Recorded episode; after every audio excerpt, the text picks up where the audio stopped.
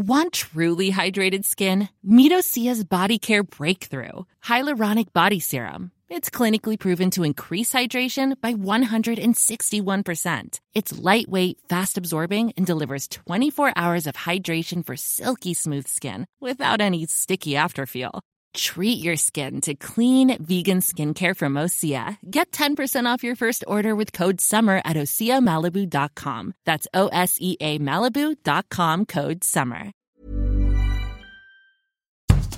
Bonjour et bienvenue dans Podcasting, le podcast quotidien d'actualité du Grand Sud-Ouest. Chaque jour, suivez-nous à la découverte de l'information régionale avec les journalistes et chroniqueurs du territoire. Je m'appelle Jean Berthelot de Lagleté.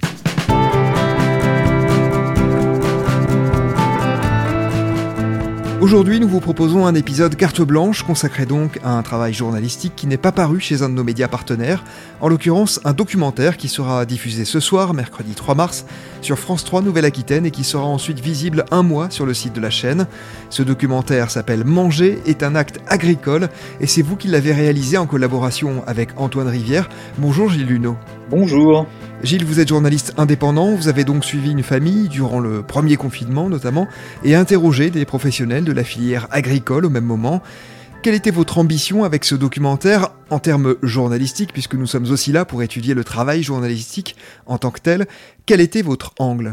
Écoutez, l'angle, c'était de d'aller voir, d'aller ausculter le système alimentaire en, pleine, crise sanitaire. Hein. On a commencé à tourner en pleine pandémie, dans le premier confinement. Donc l'idée, c'était d'aller voir comment, le système alimentaire tenait le coup. Quoi.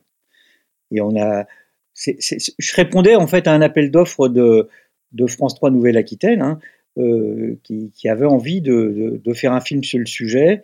Ils, ont retenu ma proposition. Moi, voilà, j'en étais ravi. L'idée, c'était de sillonner la plus grande région française, hein, en allant à, la rencontre des, différents acteurs euh, agricoles et agroalimentaires euh, qui restaient mobilisés pour, pour nourrir le pays, quoi, malgré, malgré toutes les, difficultés euh, liées à la pandémie. Les difficultés, c'est c'est quoi? C'est la fermeture des marchés, des restaurants, des cantines, la tension sur certains produits.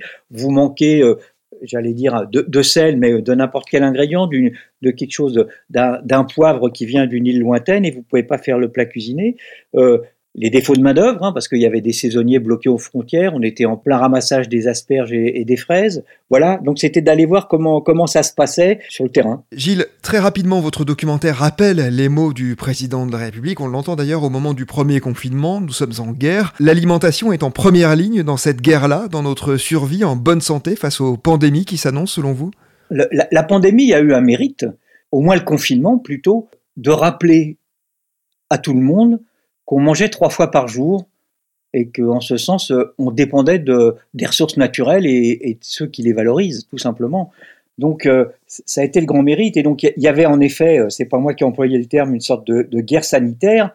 Mais pendant cette guerre sanitaire, étant confiné, manger est devenu l'activité principale. La famille Boileau que j'évoquais en préambule et que vous avez suivi pour entendre ces interrogations sur son alimentation en particulier, mais sur l'alimentation en général, cette famille se compose de cinq personnes, Delphine, Jérôme et leurs trois enfants, Thibaut, Timothée et Marin. Elle vit à Bordeaux. Pourquoi avez-vous choisi cette famille en particulier? C'est un travail journalistique classique.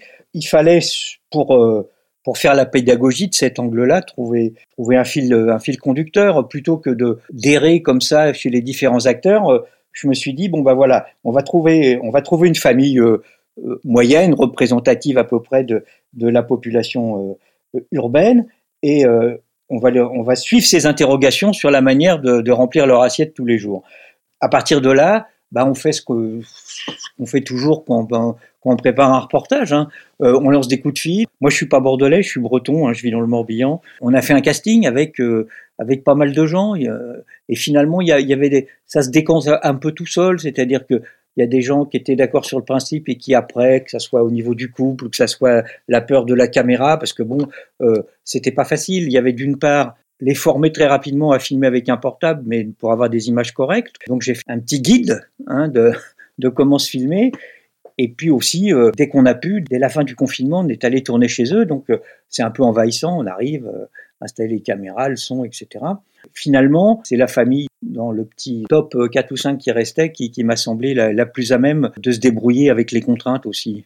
Et puis ils étaient extrêmement sympas et photogéniques, donc tout, tout allait pour le mieux ils étaient enthousiastes à, cette idée-là. Donc euh, ça a beaucoup contribué dans, la décision de les choisir. Gilles, puisque vous l'évoquez un mot sur les conditions dans lesquelles vous avez réalisé votre documentaire, euh, confinement oblige, vous avez dû interroger à distance un certain nombre d'intervenants.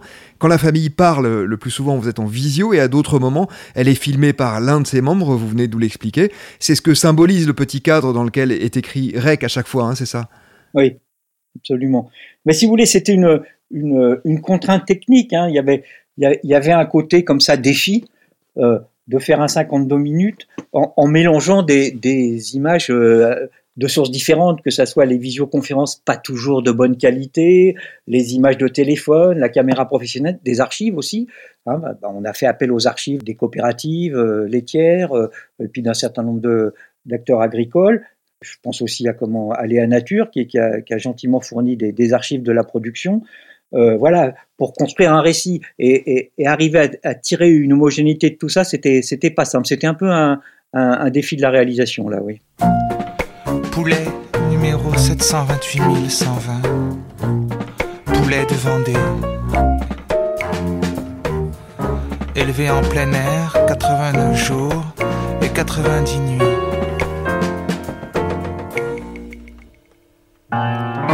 Parmi 380 autres poulets. Alimentés avec 75% de céréales.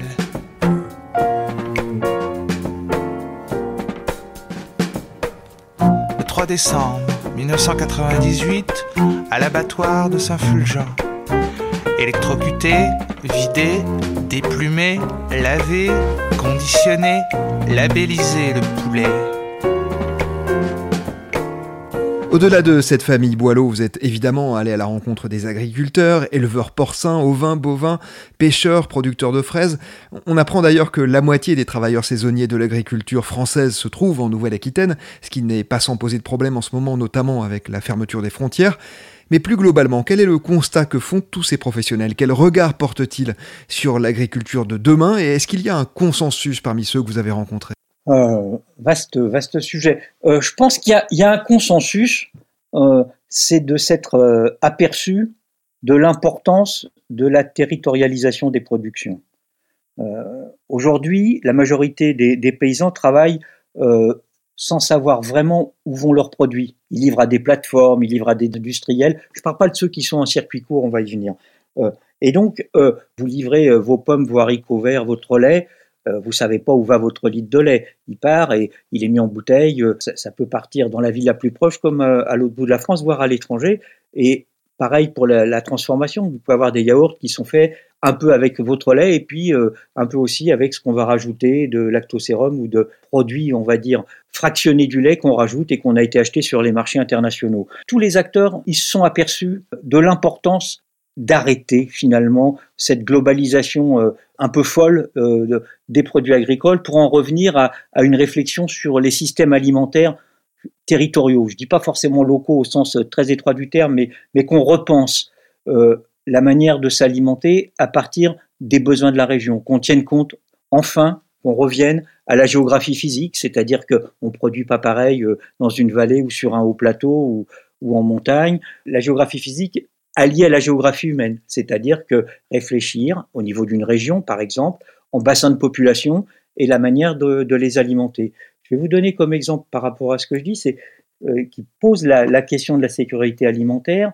c'est qu'aujourd'hui, il n'y a aucune ville en France qui est capable de dresser la cartographie de ses ressources alimentaires. J'entends par cartographie, c'est que vous pouvez demander à, à un maire ou à un président d'agglo d'où viennent les aliments qui, nourrissent la, population, il est incapable de le dire. Il est incapable de le dire et euh, je veux dire, ça met en jeu la question de sécurité alimentaire, pas seulement d'autonomie, de sécurité. Quand je parle de sécurité alimentaire, je veux dire par là, on a vu euh, des bagarres, hein, bon ça allait pas très loin, mais on a vu des chamailleries dans les rayons euh, pour un paquet de nouilles, pour deux paquets de Nutella, pour du papier toilette, enfin voilà. imaginez, et on n'en était pas loin, qu'on manque vraiment de farine, euh, de légumes, etc. Pour X raisons, on pourra revenir dessus. Euh, on va, on va dire très très vite à des émeutes parce que parce qu'il faut manger et que les gens n'ont pas beaucoup d'autonomie. Hein. Euh, on va dire que peut-être les plus précautionneux ont une semaine de, de provisions dans le frigidaire. à l'échelle d'une ville, l'autonomie d'une ville aujourd'hui en moyenne, c'est deux jours d'approvisionnement dans les stocks hein, des magasins et des usines. Donc une rupture un peu, un peu sérieuse qui effraie tout le monde. On a des émeutes, on a un pillage d'un supermarché, puis ça s'enchaîne très vite. Si, si vous avez ça dans 5-6 villes en France, on n'a pas les forces de sécurité pour arrêter les émeutes. On va vers des troubles graves. Euh, ça, si vous voulez, c'est quelque chose que c'est un impensé de la politique en France, mais depuis, depuis 30 ans. Depuis 30 ans, on a abandonné les politiques de plan, les politiques de stockage, et là-dessus, le, gouvernement est resté muet. Moi, je les ai interrogés pour le film. Je n'ai pas eu de réponse, ni du ministère de l'Agriculture, ni des services du Premier ministre.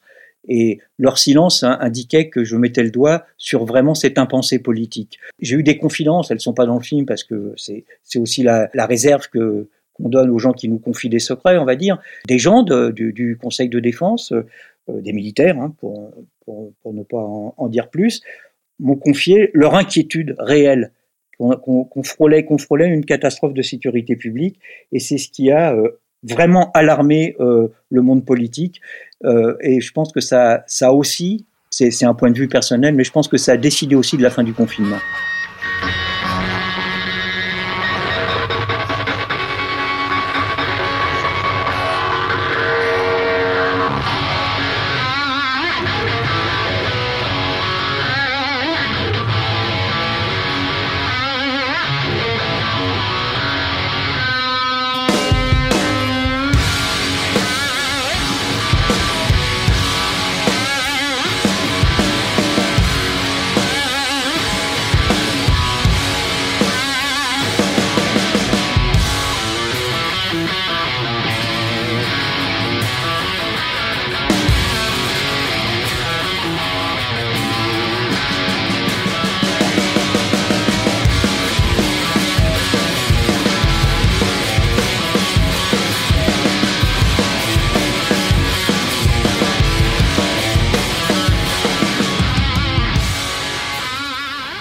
De citer les supermarchés dans votre reportage. Vous n'oubliez pas d'inclure deux maillons essentiels dans la chaîne qui conduit les produits de la terre à l'assiette, les supermarchés donc et les transformateurs. Pour vous, ils ont toute leur place dans l'agriculture de demain, en dépit des pratiques de beaucoup qui ne vont pas dans le sens d'une meilleure alimentation? Écoutez, la question de la grande distribution, euh, c'est un film à, lui tout seul et, une enquête.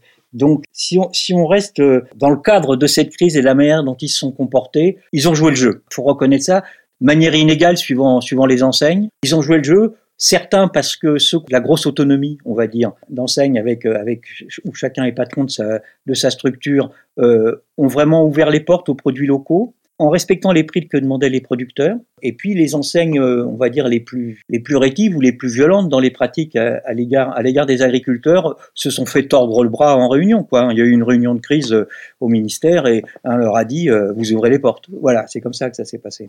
Si vous voulez l'avenir de la grande distribution, je, ne suis pas à même, je suis pas expert du domaine et je suis pas à même de le tracer. par contre, par contre, il va rester des traces de la crise. C'est-à-dire que on le voit bien dans dans un, certain nombre d'enseignes, il y a une vraie ouverture aux produits locaux. Alors on peut toujours critiquer et dire que pour, euh, je sais pas quoi, 5% euh, de produits locaux tracés de bonne qualité, on a 90%, euh, on va dire, de malbouffe, hein, avec tout ce que peut, qu'on peut dire là-dessus, que ça soit en qualité organoleptique ou que ça soit en impact sur l'environnement avec les pratiques que ça recouvre. Mais il y a quand même cette ouverture-là. Alors, moi, je fais partie des optimistes. Je pense que c'est un levier pour aller plus loin. Mais là, ça appartient aux négociations entre, agriculteurs et grande distribution. Ça ne m'appartient pas de, prédire l'avenir là-dessus. Oui, on, va revenir sur un point que vous avez euh, rapidement évoqué, mais au sujet du transformateur que vous interrogez. Il a un mot très fort. Il dit Je gagnerais plus si je faisais faire ce que je fais. Euh, il y a là une vraie réflexion, notamment sur la relocalisation des industries, et y compris dans ce domaine, c'est ça? Alors c'est pas n'importe qui, c'est c'est le PDG de, Léa Nature, dont on peut dont on peut saluer l'exigence éthique, hein, que ça soit dans dans la qualité des produits ou le, respect du personnel. Donc euh, lui il se fait il se fait un devoir euh, d'être cohérent, c'est-à-dire de dire que quand on quand on imagine l'avenir avec des produits respectueux de la nature, en gros de l'agriculture biologique, voire plus hein, en, biodynamie, il faut aller jusqu'au bout. Jusqu'au bout, c'est de territorialiser la production, c'est comme il le dit, mettre des usines au bout des champs et employer les gens du territoire. Parce que quand on parle de territorialisation, hein, c'est un mot qui est repris par, à peu près tout, tout le monde agricole, euh, ça devient une auberge espagnole si on n'en précise pas les piliers. Les piliers, c'est de produire sur place, mais ça, tous les paysans produisent avec, avec les champs et les étables euh, à la même place qu'avant. La, territorialisation, ça veut dire que ce qu'ils produisent va d'abord euh, nourrir un bassin de population, ce que je disais tout à l'heure, mais aussi c'est le partage de la valeur sur le territoire. C'est comment l'activité agricole, qui est immense, bénéficie économiquement euh, à la valorisation euh, de toute la chaîne sur le territoire et non pas en, délocalisant de la production avec de la, de la main-d'œuvre dans des conditions sociales abominables ou dans des conditions environnementales qui n'ont pas les exigences qu'on a en Europe. On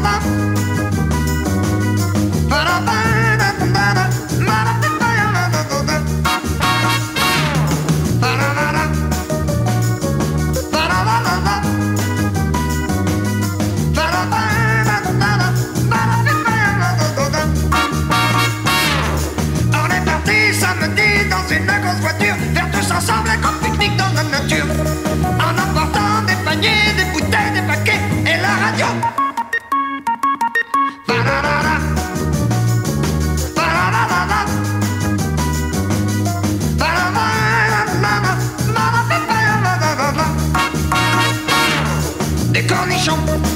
De la moutarde, du pain du beurre, des petits oignons, des confitures et des œufs durs, des cornichons,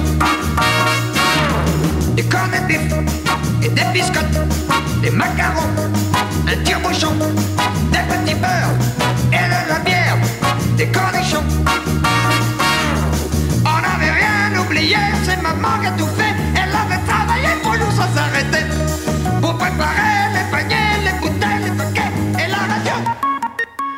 Gilles, il y a peut-être un point de bascule hein, dans votre documentaire qui est celui où l'on va entendre Nathalie Corrade, chercheuse à Bordeaux Sciences Agro. Elle fait clairement le lien entre alimentation et crise.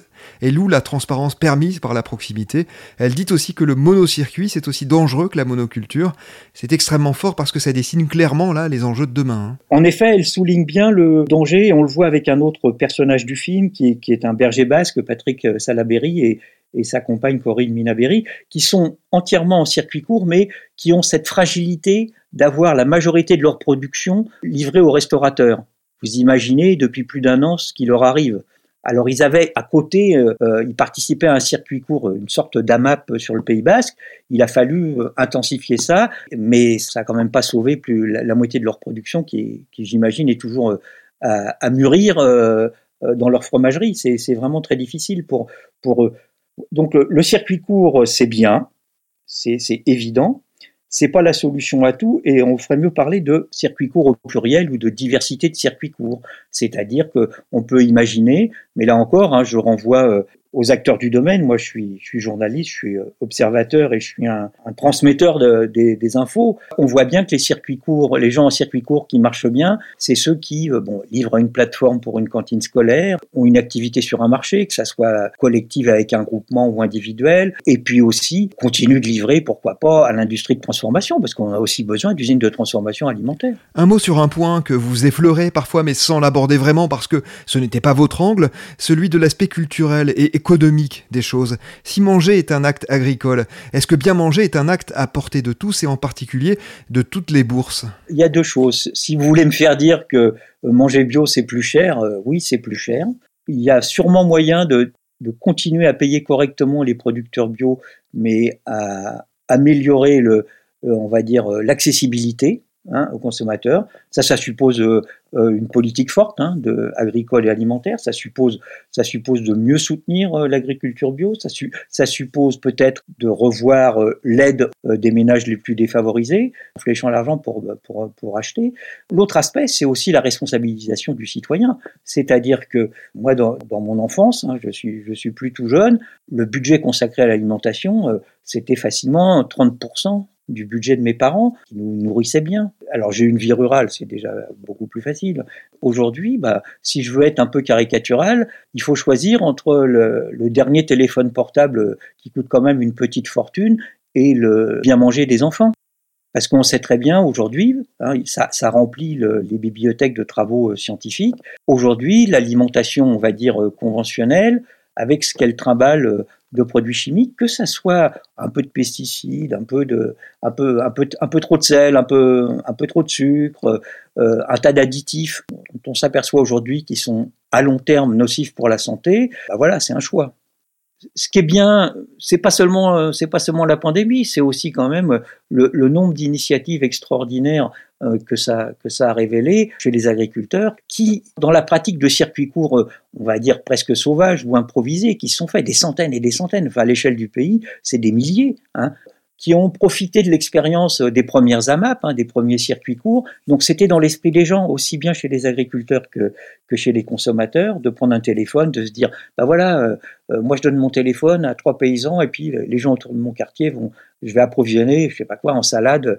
en légumes, un, autre euh, en viande directement de la ferme, etc. Ce que je veux dire, c'est que on a vu, on a pu voir l'extraordinaire vitalité du tissu paysan ça leur a redonné une place un peu au centre de la société. Ça leur a redonné aussi une place de, je trouve, de, médiateur entre, euh, entre le citadin et la nature. Reste aujourd'hui hein, peut-être à, à, transformer l'essai pour que ça soit les bons médiateurs de, des pratiques agroécologiques qui sont, qui sont l'enjeu euh, qu'on a aussi bien sur le climat que sur la biodiversité que sur la santé humaine. Merci beaucoup, Gilles Luneau, d'être venu au micro de Podcasting. je rappelle le titre de votre documentaire réalisé en collaboration avec Antoine Rivière. Manger est un acte agricole. Il sera diffusé ce soir à 23h20 sur France 3 Nouvelle-Aquitaine et on pourra ensuite le trouver en replay sur le site de la chaîne.